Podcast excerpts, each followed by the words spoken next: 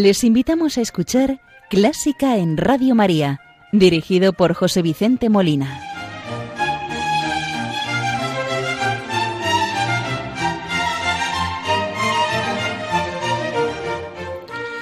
Buenas noches, queridos oyentes de Radio María. Les saluda José Vicente Molina, quien tiene el gusto de acompañarles en el programa de este domingo 26 de enero de 2020.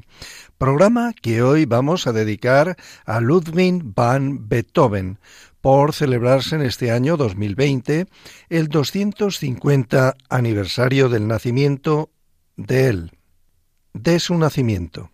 Pero, como de costumbre, Iniciamos el programa saludando a la Virgen María, encomendando las intenciones de esta casa, Radio María, de sus oyentes, benefactores, de los voluntarios. Muy en especial encomendamos a las personas que están sufriendo la enfermedad, que están sufriendo el dolor, para que la Virgen les consuele, les conforte y les ayude a llevar la cruz, así como a mejorar en salud si es la voluntad de Dios. Hoy vamos a rezar con un Ave María muy breve. El Ave María de David Hamilton, compositor neozelandés, nacido en 1955 y que se ha dedicado mucho a la música coral y de coros infantiles. Escuchemos y recemos con el Ave María de David Hamilton.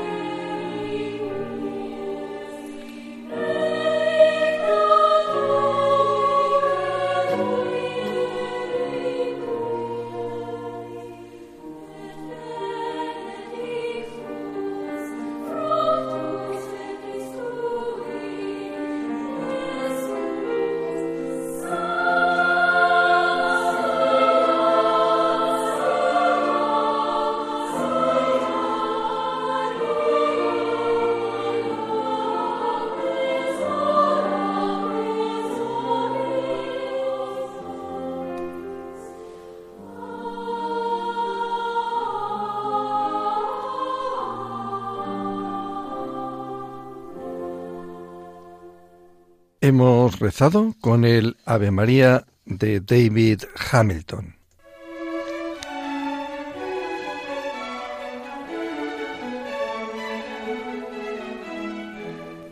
Buena música para encontrarse con la suprema belleza que es Dios.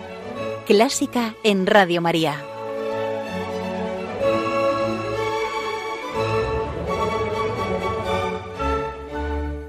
Como les decía, Hoy vamos a dedicar el programa a Ludwig van Beethoven dentro de la celebración del 250 aniversario de su nacimiento, ocurrida en 1770.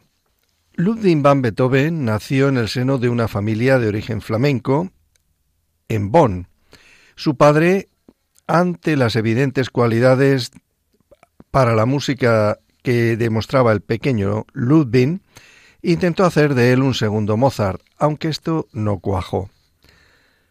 La verdadera vocación musical de Beethoven comenzó en realidad en 1779, cuando entró en contacto con el organista Christian Gott Neff, quien se convirtió en su maestro. Le introdujo en el estudio de Bach, músico al que Beethoven siempre profesó una profunda devoción.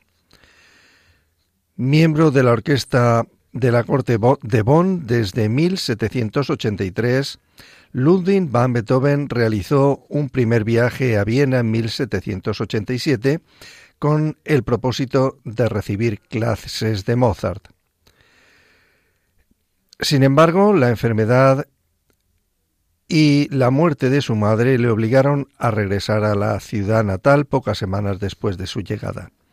En 1792 viajó de nuevo a la capital austríaca para trabajar con Haydn y se dio a conocer como compositor y pianista.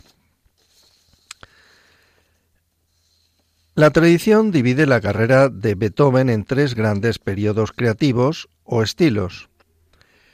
La primera época abarca las composiciones escritas hasta 1800, caracterizadas por seguir de cerca el modelo establecido por el clasicismo en general, sin muchas innovaciones o rasgos personales.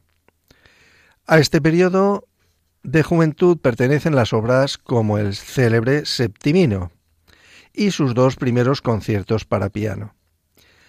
La segunda época abarca desde 1801 hasta 1814, periodo que puede considerarse de madurez, con obras plenamente originales en las que Beethoven hace gala de un dominio absoluto de la forma y la expresión. La ópera Fidelio, sus ocho primeras sinfonías, sus tres últimos conciertos para piano, el concierto para violín, pertenecen a esta, a esta etapa. La tercera época comprende hasta la muerte del músico y está dominada por sus obras más innovadoras y personales, incomprendidas en su tiempo por la novedad del lenguaje armónico y su forma poco convencional.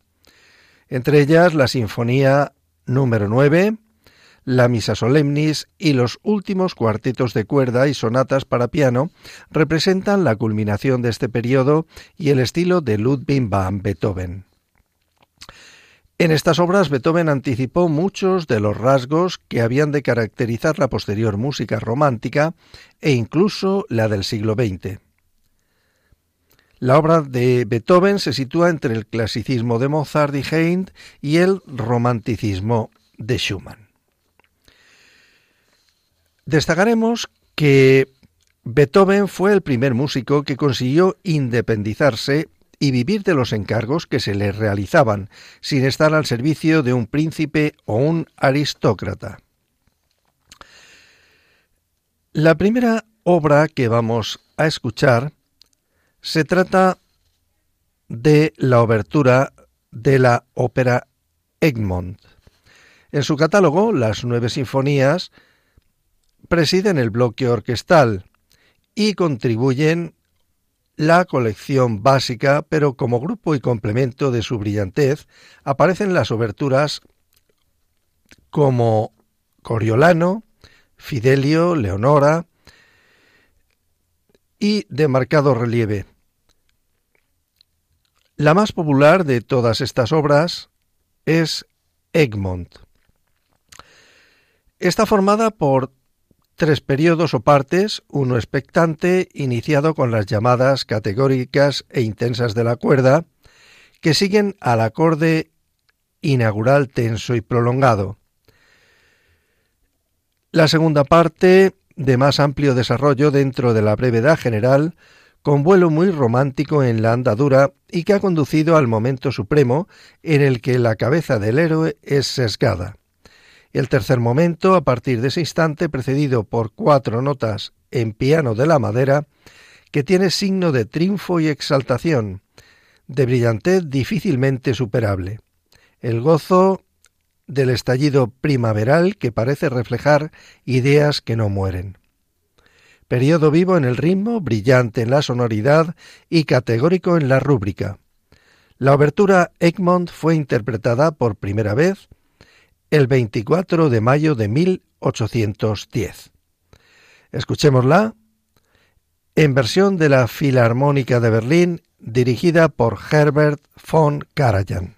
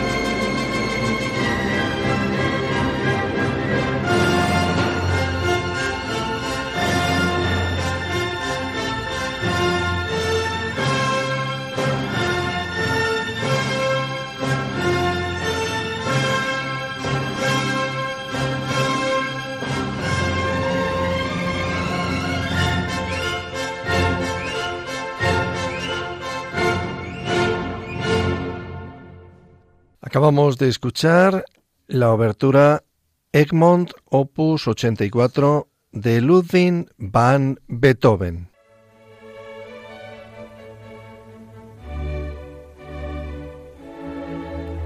Están escuchando Clásica en Radio María con José Vicente Molina.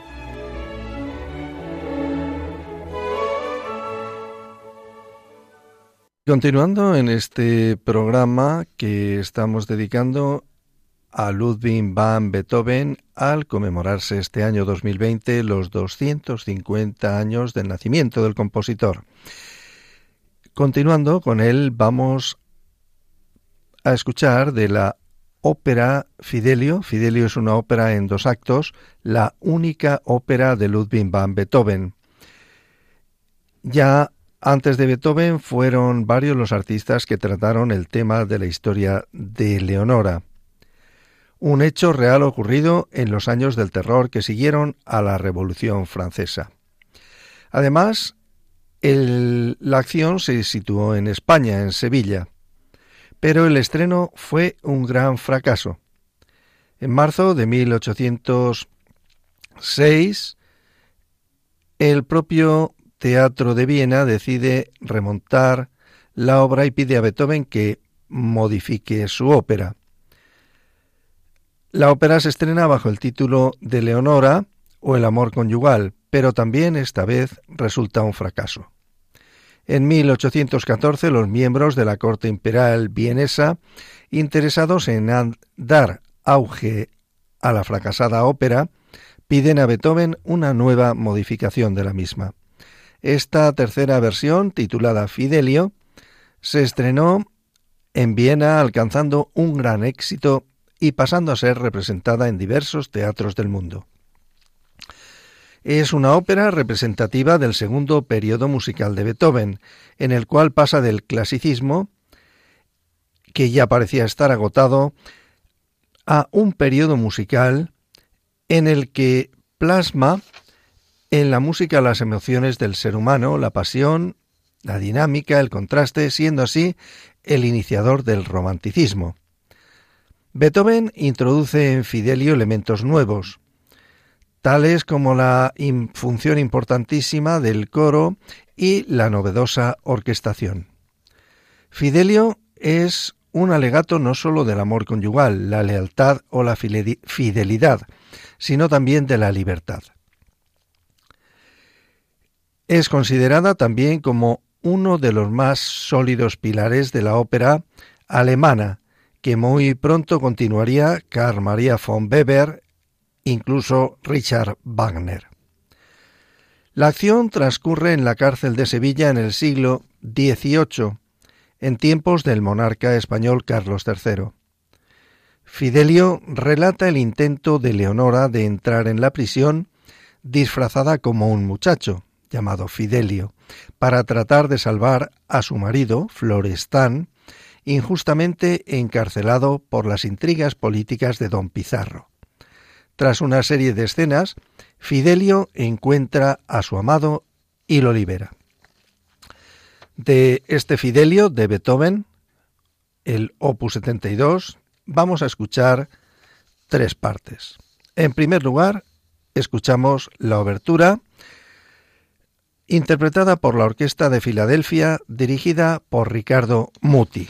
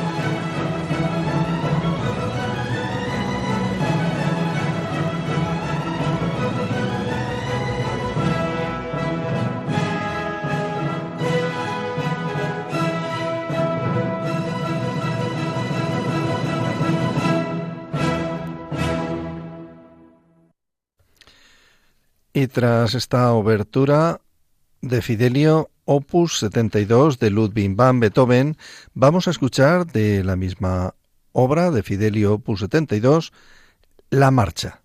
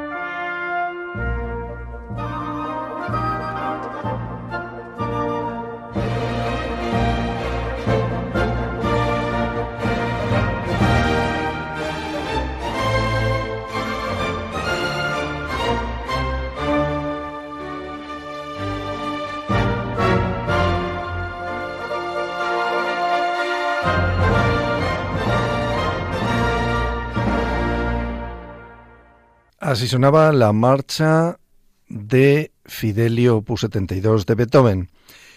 Y como en este segundo periodo del músico, esta obra que decimos, Fidelio Opus 72, marca un referente y una de, de las novedades es la orquestación y la otra la introducción de los coros. No podemos por ello dejar de escuchar de este opus 72, Fidelio de Ludwig van Beethoven, el coro de prisioneros, en una versión de la Orquesta de Viena y el coro de Viena, dirigidos por Thomas Lang.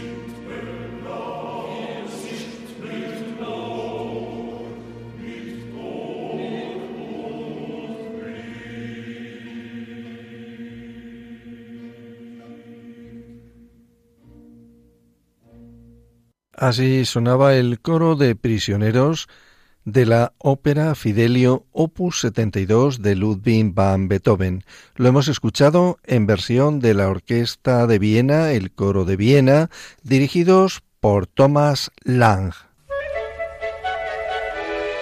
¿Te gusta la música clásica? Si tienes alguna sugerencia o quieres hacer una consulta, puedes escribirnos a clásica en Radio María 2 arroba radiomaria.es. Y si quieres volver a escuchar este programa, puedes pedirlo llamando al teléfono del oyente 91 822 8010. También lo tendrás disponible en el podcast de Radio María, www.radiomaria.es.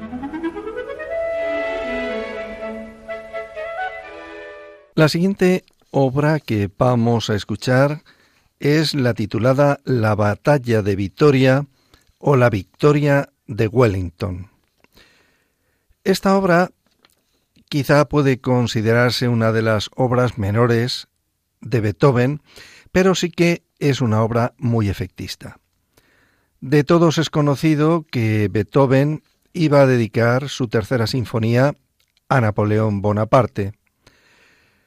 Eh, cuando Beethoven vio que Napoleón se autoproclamaba como emperador, rompió la primera página donde estaba la dedicatoria de esa sinfonía, la tercera, y pasó a denominarse heroica.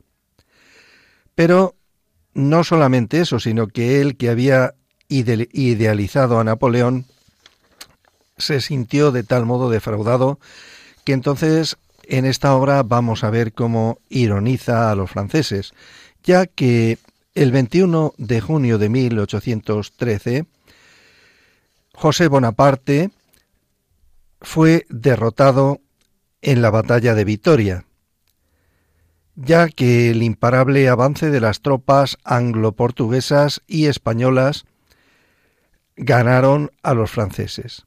La victoria prácticamente supuso el fin de la ocupación napoleónica en la península ibérica. Eh, la obra se divide en dos partes. La batalla, donde se describe una batalla en sí, y la Sinfonía de la Victoria, que es la segunda parte donde hay un himno de agradecimiento. La batalla comienza con las llamadas de tambores y trompetas en el lado inglés, evocando la marcha de las líneas de fusileros al ritmo de los tambores. Inmediatamente después se escucha una de las marchas inglesas más características, Rule Britannia. Luego se oyen tambores y trompetas en el lado francés, seguidos, como no, por una marcha típicamente francesa, compuesta cien años antes para ridiculizar a John Churchill, duque de Marlborough. Se trata de Mambrú se fue a la guerra. Con esta melodía vemos ahí también como que Beethoven quiere resaltar un poco más la victoria eh, del lado del lado inglés, también con una música de más calidad, ¿no? ha escogido mejores melodías, digamos. Aunque luego la trata muy bien aunque se trate de Mambrú se fue a la guerra. Con ello quiere mostrar su desacuerdo con los Napoleón y ridiculizarlos, ridiculizar a las tropas francesas. El himno de la victoria, agradeciendo al general Wellington y a los soldados esa victoria, y para ello utiliza el himno inglés Good Save the Queen, en tono majestuoso y así va desgranando el himno hasta su grandioso final. Escuchemos la batalla de Victoria o la victoria de Wellington de Ludwig van Beethoven en versión de la Orquesta Filarmónica de Berlín dirigida por Herbert von Karajan.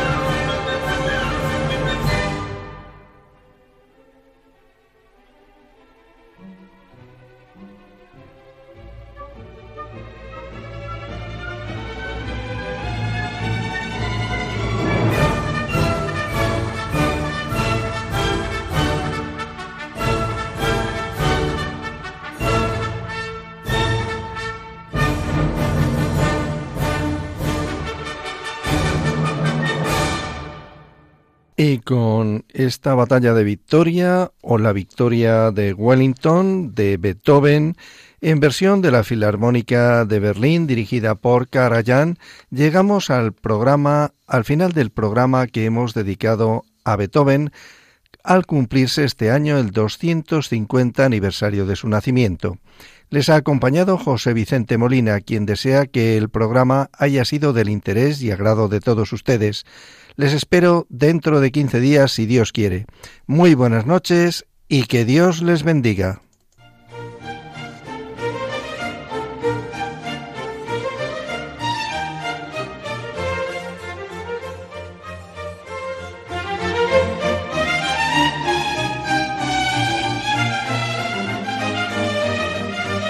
Han escuchado Clásica en Radio María, dirigido por José Vicente Molina.